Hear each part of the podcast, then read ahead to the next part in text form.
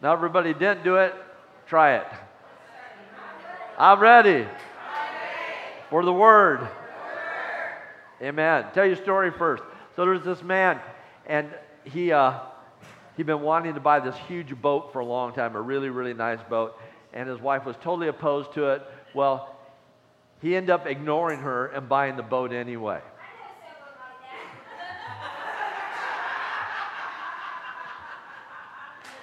Alice to the moon.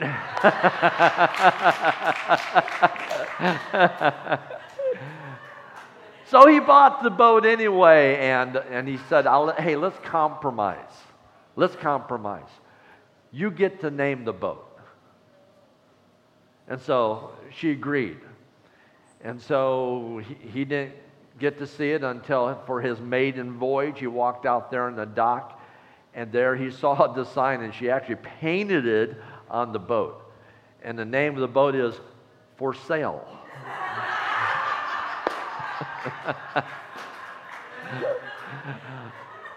yes, yes, yes, yes. Has nothing to do with my message, but I love that story. We had a beautiful time of communion today. And communion is a blessing. Communion is a sacrament of the church. It's an also called an ordinance of the church. Sometimes there may be people here, you really don't know why you're having communion totally. And so I want to go into a little bit of depth on communion today. We've already had a great time of communion, but I want to share uh, more, like I said, in depth on the meaning of the Last Supper and communion. And so, actually, my message title is is putting on, putting on the Last Supper and communion. Putting on the Last Supper and communion. I'll give you a heads up on the verse I'll share much later. And that is, we are supposed to put on Christ. And when you're acknowledging communion, when we're sharing together at the Lord's table together, we're really we're putting on Christ. Don't you think so? And so we're putting on Christ as the Word of God says. And so I want to I want to take uh, take off about this thought. How many's ever went to a family reunion and it was your worst nightmare? Yes, these are family members, but it might as well be called the Hatfields and the McCoys. Now, for those of you who don't know what that means, there's historically, it's a true story, two family groups, large family groups. I can't remember which southern state it was in, but it was in the mountains. And these two groups, these two family groups, did not only not get along, they hated each other, and there was always strife, including bloodshed. And so I don't know if you've ever been at a family reunion when there was bloodshed. If you did, I'd suggest you not go again.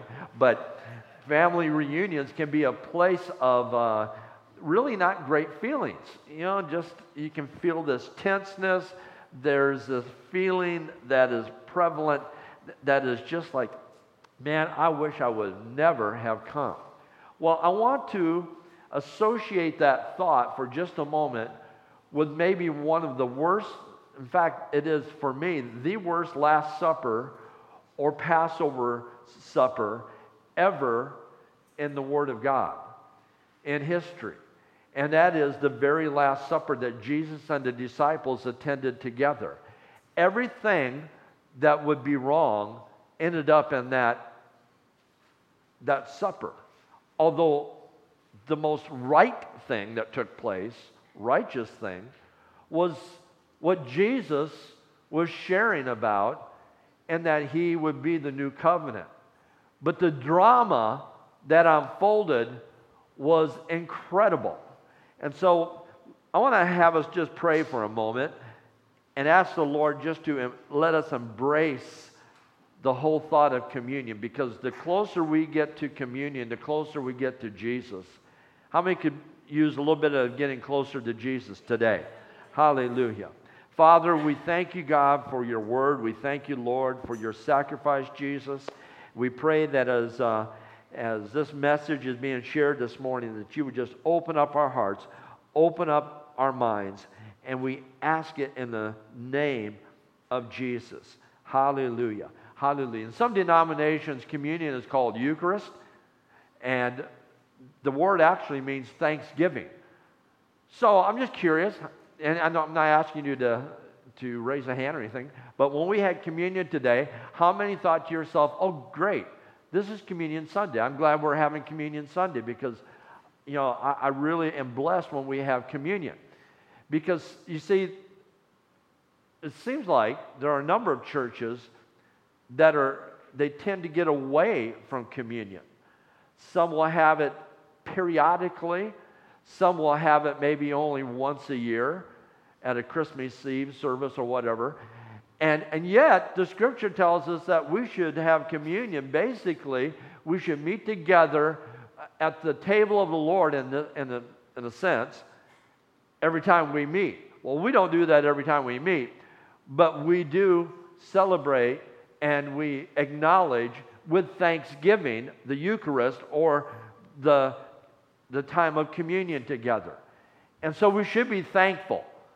So, can you think about that for a second?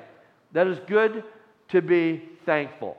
One of the most thankful people that I know, that I've ever known in my life, when it comes to being thankful for communion, is my brother. My brother has mentioned to me often of how important communion is to him. And so uh, I, I know it's, it just is something that is deep within his spirit. But we should be happy and blessed that we're having communion together. Hallelujah. So I'm also glad that we have open communion. So you go to some denominations and you go or you go to their churches of some denominations, put that way, and they have they have their own understanding and they have what they call a closed communion. That means no one else can take communion unless no one can take communion unless you are a member of the church. So if you're visiting, or maybe you've been there a long time, but you just never went through membership, you cannot partake of communion. We have a, that's closed communion. We have an open communion. So anyone who comes who knows Jesus Christ as Lord and Savior can partake of communion. And personally, I choose the second as my favorite. I think it's important that when believers come together, it doesn't matter if they're members of that church, but they are members of a universal love and understanding of who Jesus Christ is, and He's Lord and Savior. And if He's your Lord and Savior, then hallelujah. So I want to go to the Gospel of Luke this morning, and we're going to look at chapter 22. I'm going to read a bunch of verses, but I'm going to break it up. And so I want to start with uh, chapter 22, verse 1, reading from the New King James Version this morning. And so verse 1 says, Now the feast of unleavened bread drew near, which is called Passover. Now, there might be someone here today, you're already lost. You just didn't understand what that first verse meant. And so we read in the Old Testament about what's called the law, and God ordained a number of feasts to take place. For instance, He told the Israelites, I want you to celebrate Passover, and I want you to do it in a certain month, and it's April, and it's called Nisan. I want you to celebrate Easter, or in Easter, I want you to celebrate the Passover, and also, it will go on in the Old Testament in pointing out the fact that the unleavened bread that is mentioned, again, the verse says, Now the feast of unleavened bread drew near, which is called Passover. If you remember, it's all about when the Israelites were freed from Egypt, they were freed from slavery. Hallelujah. How many would celebrate a day like that especially if you are a Jew. How many can celebrate today when you got saved? You see, when you got saved, you got delivered from slavery. You may ask, to whom was I enslaved to? You were enslaved to Satan. You might think to yourself, but I'm a good person. I've never thought consciously of being a slave to Satan. But if you're not following Jesus Christ, then you are defaulting. You're defaulting to Satan. Because there's only one way we have a relationship with the Father, and that is through the Son.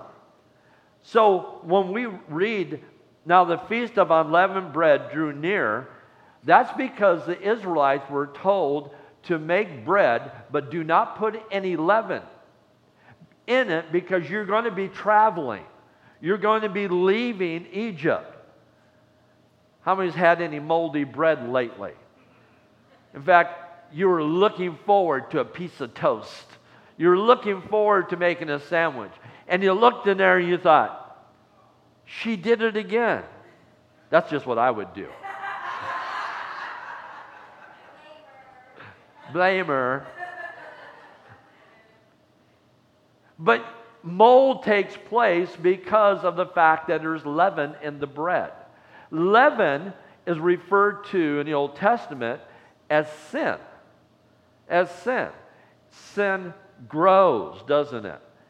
And so they were told, You're going on a journey, you're leaving Egypt, so you need to have the Passover meal, which required the death of a lamb, and the lamb was sacrificed, and the blood of the lamb was painted above the doorways, and we know the rest of the story.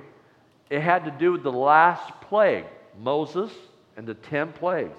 The last plague, because the Egyptian Pharaoh was so stubborn, he would not let the people go, even though he had these first nine plagues that would have convinced me and you. I think me and you are so smart, we would have given up on the first plague.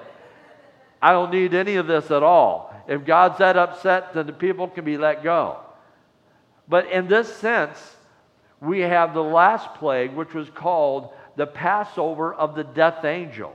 And if you did not have the blood applied to your door posts, then the angel would not pass over, but bring death to your household of the very first uh, birth in your family. So your firstborn would die, and even the firstborn of the animals. So we called it, if you have blood applied, the passing over of the angel, therefore pass over. When all that was accomplished, it was a terrible, horrible sound going up in all of Egypt from all these Egyptians who had lost their firstborn, found dead, even the firstborn again of their animals. And so they now wanted the Israelites to leave in the worst way. And they left, but God told them, take unleavened bread and have unleavened bread when you have the celebration of the Passover event. So the two go together. So now we go back to chapter 22, verse 1. It says again, Now the feast of unleavened bread and drew near, which is called Passover. So this is a celebration time. This is celebrating and being obedient to the Word of God. And it says uh, in verse 2 and the chief priests, the chief priests and the scribes sought how they might kill him, him being Jesus, for they feared the people. Reason they feared the people is the people adored Jesus at that time. They followed after him.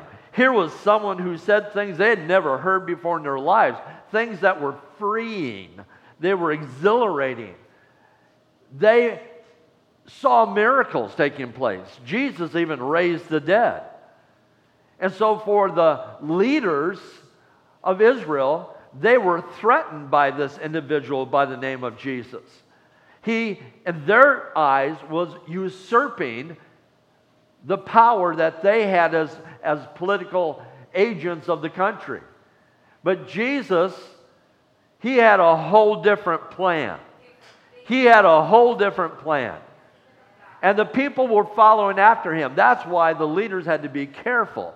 So when it says that the chief priests and the scribes sought how they might kill him, they had to do so carefully, for they feared the people. Verse 3 this should be marked in your Bible by your own doing as a point of reference, a very important point. It says, the first four words, then Satan entered Judas. Then Satan entered Judas. I'll touch upon that in a moment. Surnamed Iscariot. We heard of him as Judas Iscariot, who was numbered among the twelve. So he went his way and conferred with the chief priests and the captains of how he might betray him to them. And they were glad and they agreed to give him money. Remember how much? 30 pieces of silver, right. So he promised and sought an opportunity to betray him to them in the absence of the multitude. Very short commentary. You got a follower of Jesus who's betraying him, and he's doing it for money. He is a traitor. So, verse 3 is troubling because it says that Satan entered Judas. I want to suggest to you, and I've talked to you about this before, there are, you know, according to our Bible, we don't, Christians cannot be possessed by demons. Jesus said, he talked about a house being divided against itself. But I will testify to you, I know many Christians over the years who have been demonized, who are not necessarily possessed by a demon, but they are harassed by demons to the point where they are demonized. And that's what takes place in the lives of those who do this they allow a door to be open that should not be open. There are many good Christians who love the Lord, but they begin to allow an attitude to take place. They begin to maybe experiment with some of the ways of the world. Maybe they begin to experiment with astrology or they experiment with different cults and they open themselves up. And today, with all that is being taught, that everyone goes to heaven, it's called universalism. It allows some people to think, well, I can experiment. I can experiment and take place or take part in this particular cult you have to be careful about how you open yourself up to the devil. Boy, when I was growing up, and I was growing up in church, you know what put the fear of God in me? Was the two words Ouija board. Some of you don't even have a clue what a Ouija board is. It was just a game, but the game was premised on the fact that basically pieces would move by themselves. And it became very occultish. Uh, and so, boy, you were in youth group or whatever, you'd always be warned do not ever get around a Ouija board. Did you ever tell your kids that, Brenda? Yep, she's laughing. She said, Yeah, I did. I smacked them hard when they did. You didn't have to add that, but that's okay. No, so no, she didn't say that. But we have to be careful about how we open ourselves up to the enemy. We can be demonized. There are those through, sometimes through drugs, they get demonized because they allow themselves to be exposed to certain psychotic drugs that they shouldn't be involved with. That's the reason we, uh, we are we just have such a passion about staying away from drugs. I'm not talking about the pharmaceutical drugs that you have to have for some of you. I'm talking about drugs uh, that the heroin, the crack, the cocaine, whatever it might be, to stay away from it because it will influence you as well as take over your life. Another item is alcohol. Alcohol has always played a place in the history of the world of allowing someone to be under control of this alcohol instead of the opposite. It does not say in the Bible that you cannot partake of alcohol. It does not even say that alcohol is a sin. What it says is that drunkenness is a sin. But here's the thing as soon as you begin opening the door to alcohol, then there's always the possibility, only one time, where it may gain the advantage over you and you do something totally out of character. We recently had, and it's something I'm not, uh, that I'm very disappointed in. I love open Bible, but we recently had a change in that ministers now can partake of alcohol. That never used to be, uh, in fact, it was just the opposite. It was mandated as part of what we call our ministerial ethics that ministers are not to partake of alcohol. Now, there are some who ministers who would like to see that changed and they have, they have uh, challenged the uh, open Bible leadership of, you know, why can't we just debate this and, and allow conversation to take place? And these are good people, they're good ministers of the gospel, but they're thinking that basically that it allows them to be able to associate better with those who drink and it gives them a, a greater outreach. Now, you can call it old school, but for me, and I just saw my brother Charles shaking his head. How many, how many years, Charles? 27 years Charles has been sober. But you know what? He still works at it constantly. Yeah. He still works at it constantly and I'm thankful for him. So the debate went on. I never thought there would be a change, but the leadership decided to make the change for ministers that they are now allowed to drink. However, it must be in moderation. But how many knows that alcohol can be a spirit? It doesn't understand moderation because it rejects moderation. And so we have this dilemma when the ruling came down because the dilemma is this to open Bible people, that would be you, because you go to an open Bible church, there is a different, and they're not a set of rules, they are called position papers.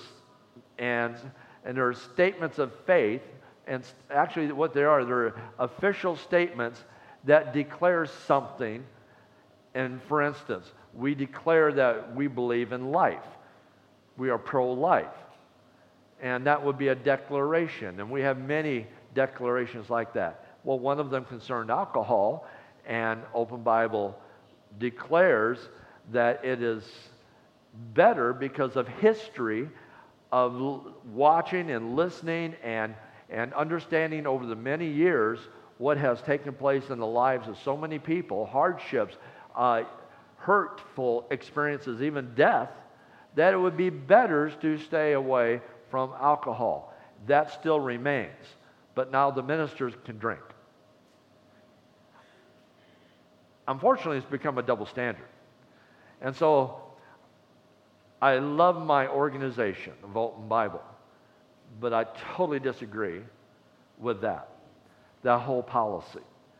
I have found alcohol to be something that has caused incredible evil at times. in our family, talking about Ange and I, we have seen many uh, examples of divorce and just parents. Alcohol was always at the center.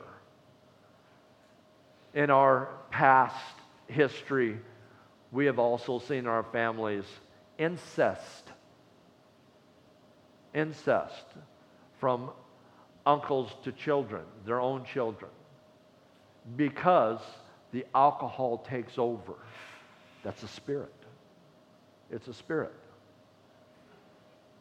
If you don't think it's a spirit, you'll probably read somewhere on the bottle saying it has a hundred proof spirit. It has a spirit about it. Incest. I don't know how many funerals I've had concerning death, but I've buried children. I've buried babies because of out of control drivers who became you know over the limit and became the death of a child or became the death of an adult. You ought to do a funeral for a little baby if you're a minister. I'll say it's one of the toughest things I have to do. Nothing I, well, I really don't want to do any funerals.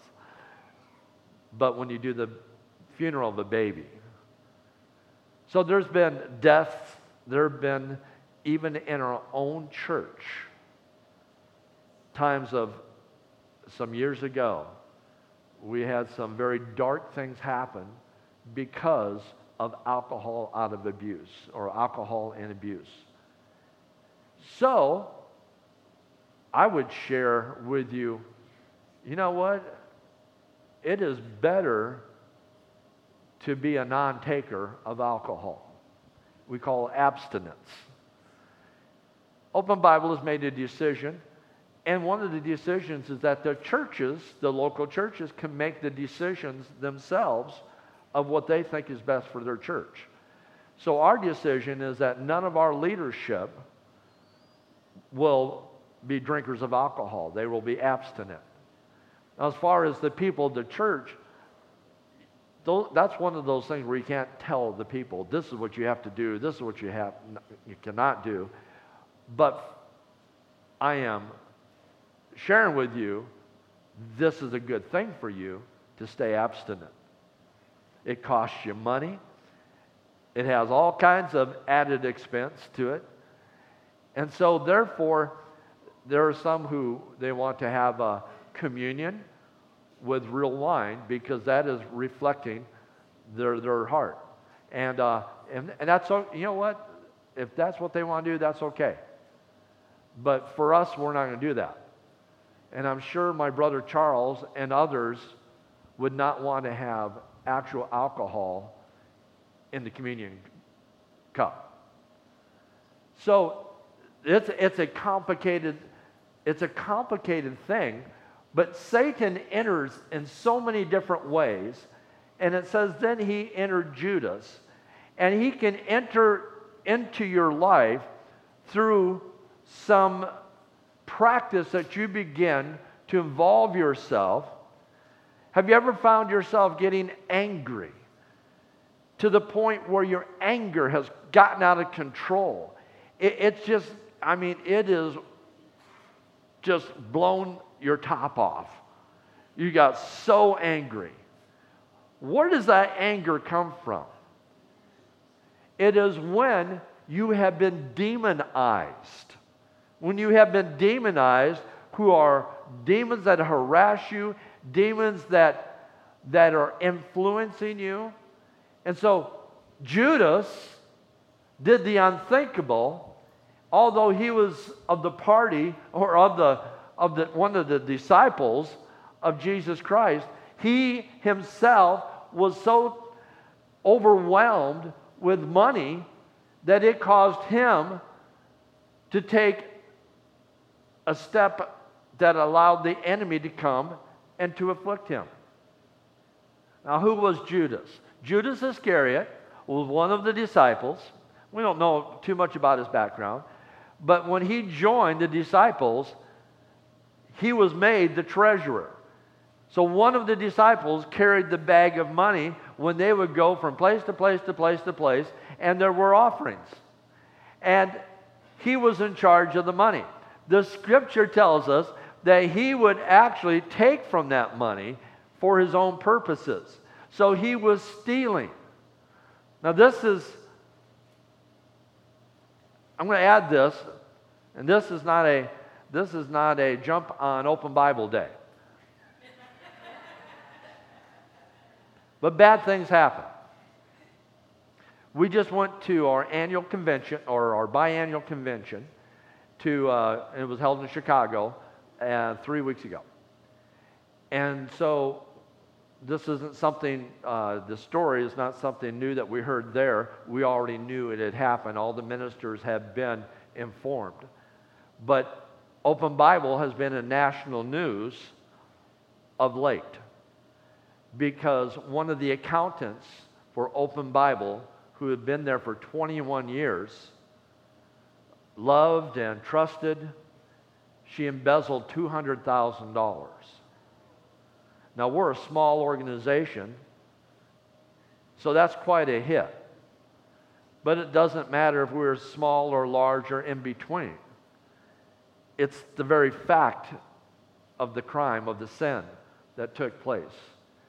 She is well loved by the leadership, and it started, it lasted for 11 years.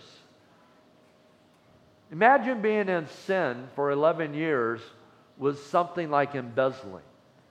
It's not only a, a moral sin, a spiritual sin, it is also something that will put you in jail.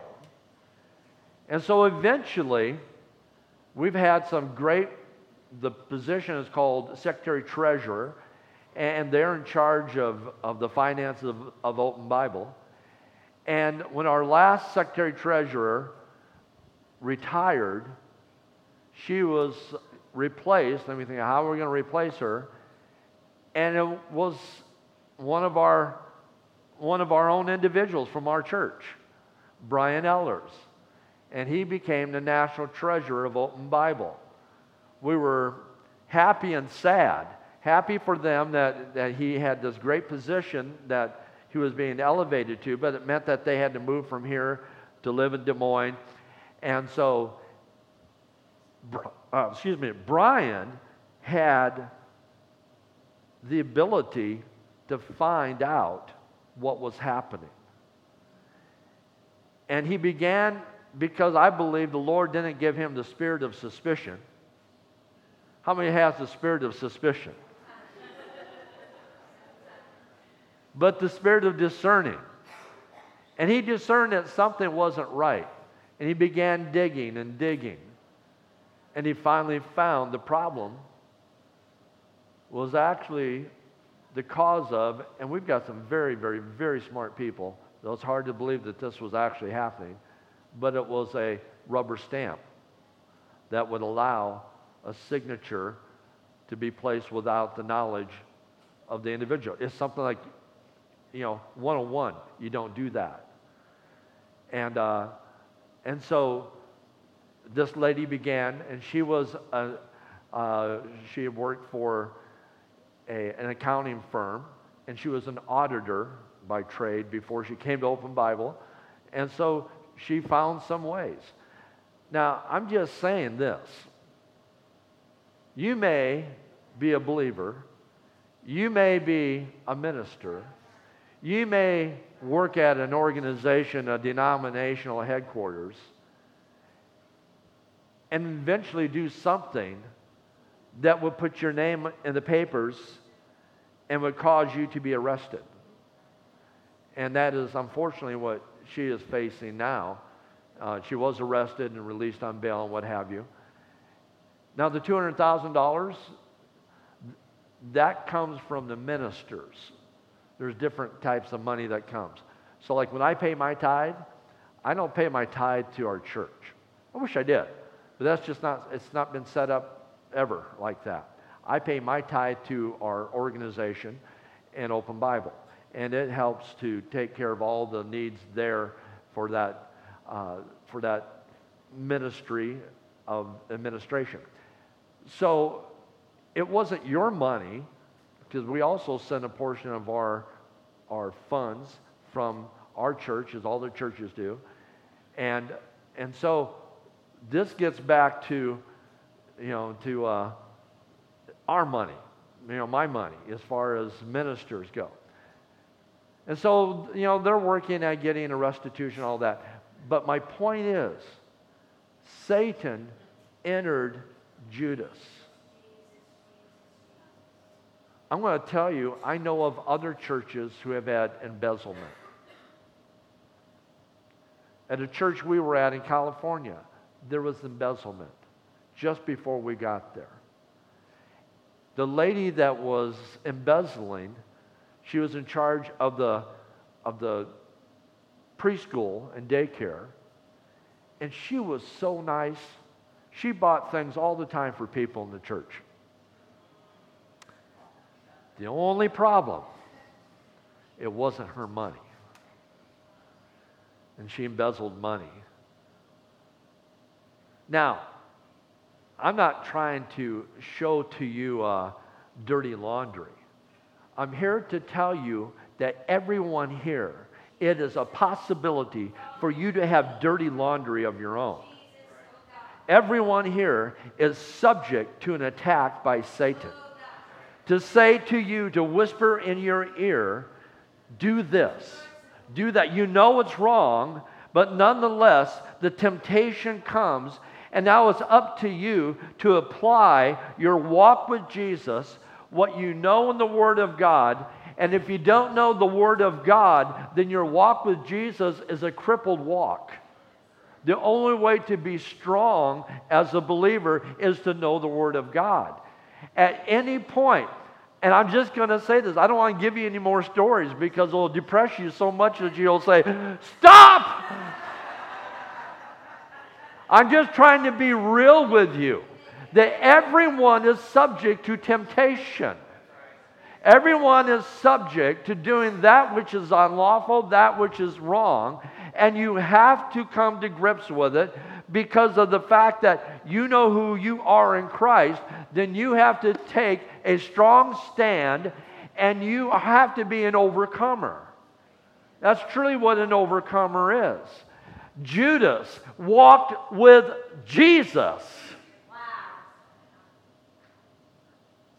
You might say to yourself, if I was only a disciple, then I would not be subject to all these things. No, I don't think so.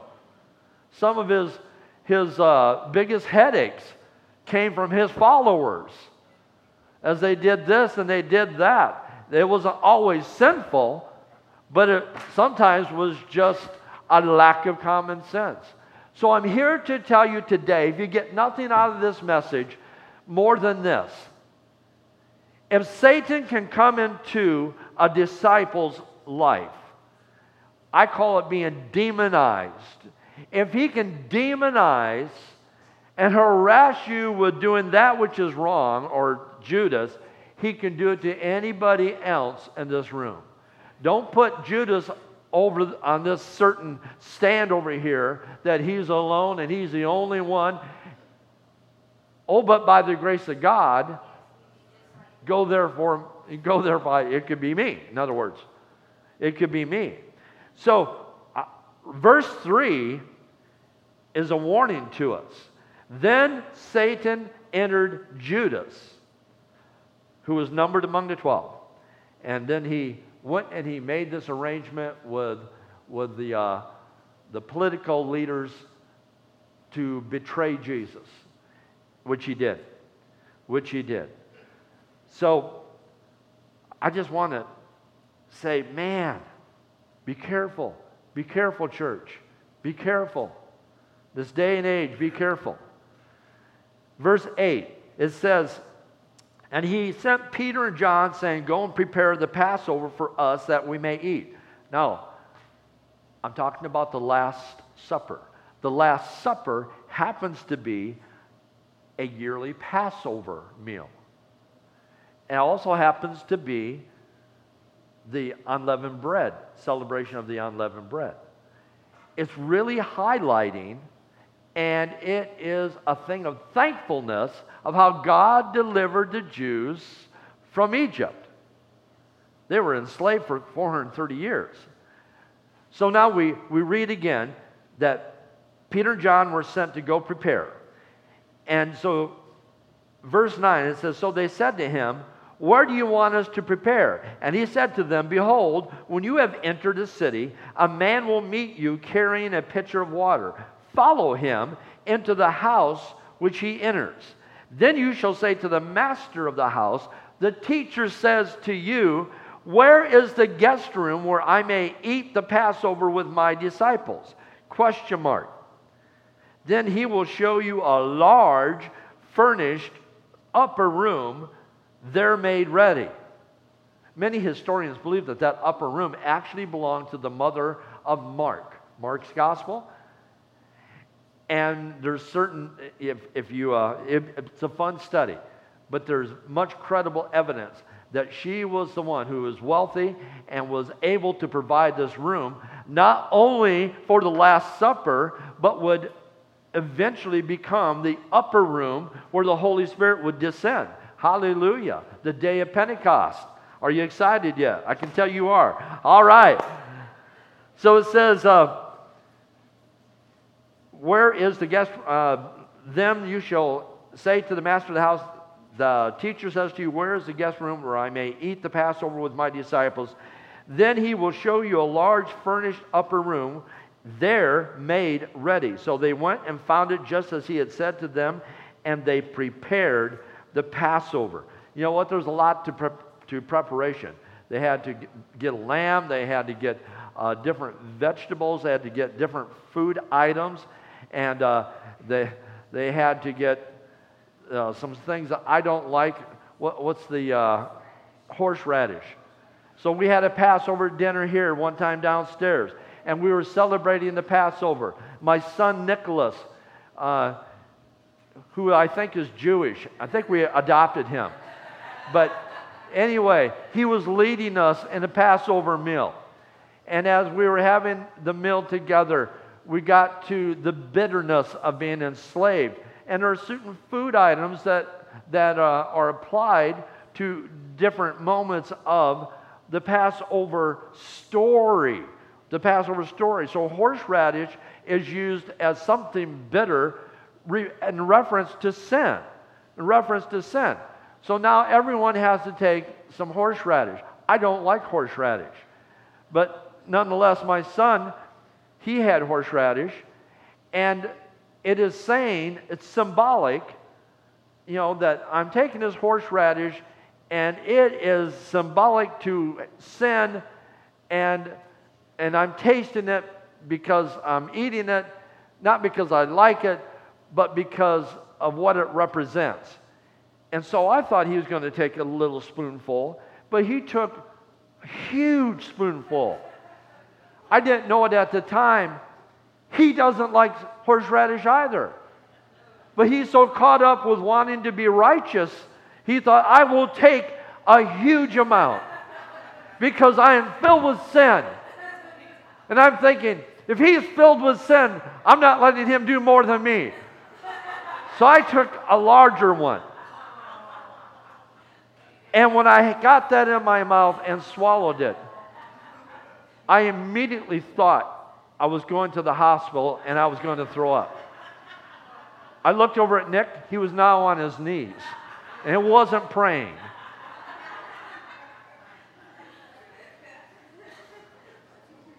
There's a lot of symbolism with the Passover.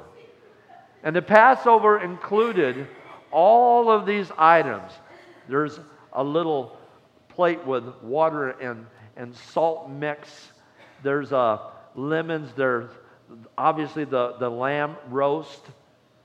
And there's, for Jesus, they've estimated some experts that for this Passover meal there would have been 52 enough wine for 52 glasses of wine.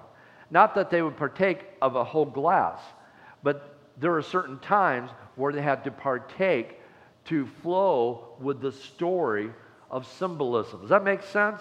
Of symbolism of what was taking place with the Passover meal.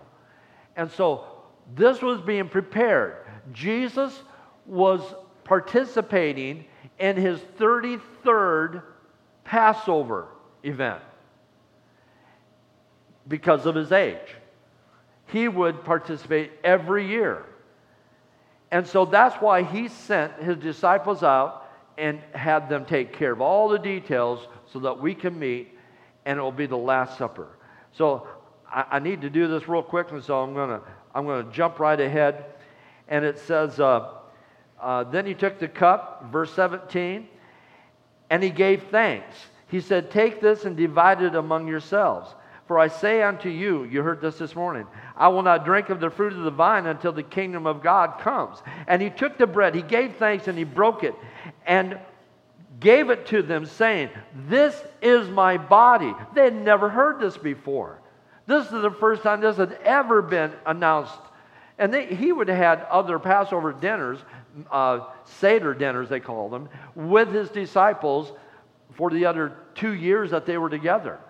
But nonetheless, this was the Last Supper, and he's making a grand announcement that this is my body, which is broken for you. And then when he got to the wine, he said, This is my blood that is shed for you. Was it really blood? No. It was symbolic. But now they're going, Wow I, am not sure what he's talking about. I think very few of them had a clue to the reality.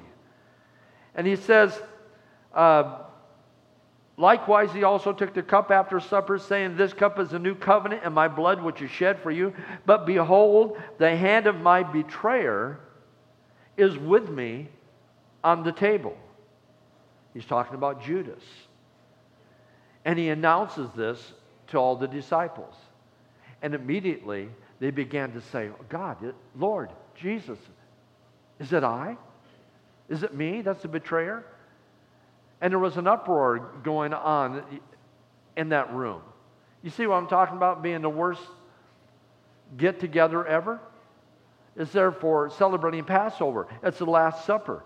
But now it's been announced one of you will betray me. And you're here at this table. And then I'm going to skip ahead. I'm going to skip ahead and just tell you what else happened. So while they're discussing this, they're trying to think of who is the person. Now there begins to be there begins to, to be a conversation from some, from especially a few disciples, who are arguing who will be the greatest in the kingdom. I mean, this supper is going bad in a heartbeat. We've got conflict. We've got a betrayer. Now we've got a couple of them who are arguing, and the rest of them are mad because we've got at least two guys, two brothers who are saying, We want to be at your right hand and at your left hand. The other, two, the other disciples are saying, Where are you guys coming from? And so you got all this unrest. Jesus he uses a living illustration. And he says, Do not think of yourselves in this manner. And that's when he initiated washing their feet. And he explained to them when you're at the table, you have this certain prestige, but yet you must become a servant. And Jesus, he got a towel and began to wash each of their feet. Oh, it wasn't over with. He's talking about what's going to happen to him. He's going to die. Peter pops off. Peter says, Oh Lord, wherever you go, I will follow you. Wherever you end up, I will be there as well. And he said, Peter, Satan would sift you like flour. Did you hear that? If Satan will do that to Peter, he will sift you as well. He will sift me as well. No one is exempt. We all have to put on protective covering. This is not to put you into hopefully a mood of, of, uh, man, I just have to be watching out all the time, but I guess you do. Because the Bible says he is a roaring lion walking around seeking whom he may devour. So he's out to devour. But I'm telling you, you can be a vic- victorious in Jesus Christ. You can be more than a conqueror, is what the Word of God tells us. Hallelujah. Understand communion. Understand the Last Supper. Put your mind into that story the next time we have communion. What you had happen today was a blessing. It's thanksgiving. You were able to be thankful for what you are able to do, and that is participate in the Lord's Supper. Hallelujah. And I just want to remind you at the very conclusion here what do you need to do to survive all these trials? It's real easy. Matthew 22 says, You shall love the Lord your God with all of your heart, soul, mind, and strength. And you shall love your neighbor as yourself. Now, folks, that's how you put a protective armor on. If you love God that much, you will have protection. You'll have protection. When we have communion, love the fact that you are having communion. This is a blessing that we have together. I'm thankful for Mike. He always has great thoughts about communion. And I've asked him if he would share every other month with me on just giving a little devotion before we partake. And God uses him mightily. I'm thankful for those who, who serve communion. And I pray that as you take communion, that you would just love on the Lord and do one thing. When you think of Jesus, think about the Last Supper and say to yourself, no, I take that back. Say to him in a prayer, Lord, I am sorry for all the things you had to go through. How would you like to be Jesus at that event? You've got people betraying you, people arguing on stupid arguments. It was a terrible get together in that regard. But he established something new. And that something new was him as a new covenant. Hallelujah. Would you pray with me? Father God, I thank you, Lord, for sending your son. And Jesus, we receive your love. We receive your sacrifice, O Lord.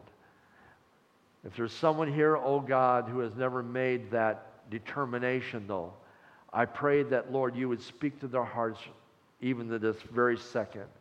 And I'm asking Christians in this room, would you pray with me? Would you believe with me for the Holy Spirit to speak to anyone here who may have never made the commitment to Christ?